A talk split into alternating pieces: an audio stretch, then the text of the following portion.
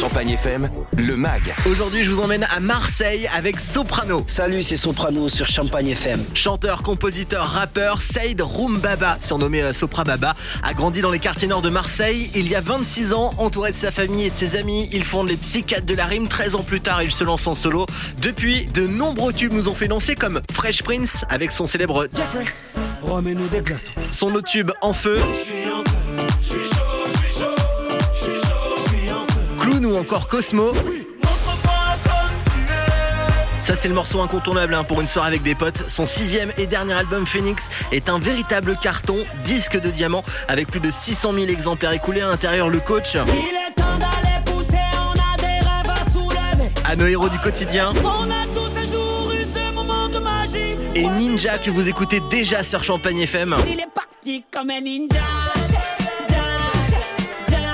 Ja, ja, ja. J'adore. Sa dernière tournée Phoenix Tour est un énorme succès. 90 dates pour 1 million de sourires. Son rêve c'était de remplir le stade Vélodrome de Marseille, sa ville d'enfance au complet avec 60 000 personnes. Chose faite deux soirs de suite et à guichet fermé. À 41 ans et père de trois enfants, Soprano annonce une excellente nouvelle. L'arrivée imminente de son septième album, son nom Chasseur d'étoiles. Sopra, explique-nous ce choix. À un moment donné, on était sur l'Everest. Après l'Everest, il faut voler. Le phénix s'est pris son envol. Là, il va falloir aller chercher les étoiles pour les ramener. Pour l'heure, la date de sortie n'a pas encore été fixée, mais une chose est sûre, Soprano travaille dessus. On en reparlera très bientôt ici sur Champagne FM. Champagne